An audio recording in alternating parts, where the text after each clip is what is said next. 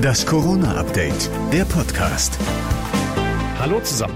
Heute ist Mittwoch, der 13. Januar und ihr hört jetzt eine neue Folge des Corona-Updates, der Podcast mit dem Nachrichtenstand von 15 Uhr. Ich bin Thorsten Ortmann und sag Hallo. Wir werden wohl noch einige Wochen mit Maske durch die Gegend laufen, Hände waschen, Abstand halten, Kontakte reduzieren und so weiter.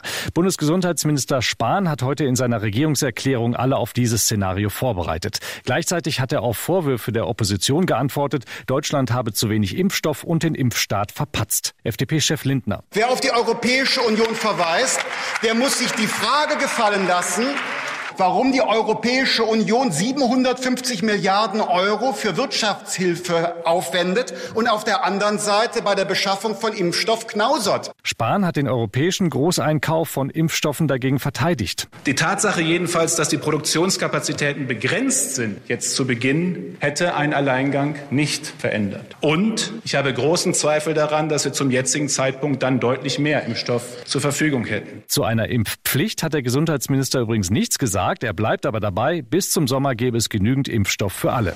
Für Reiserückkehrer aus Risikogebieten gibt es ab morgen strengere Regeln. Künftig muss man spätestens 48 Stunden nach der Einreise einen negativen Test vorweisen können.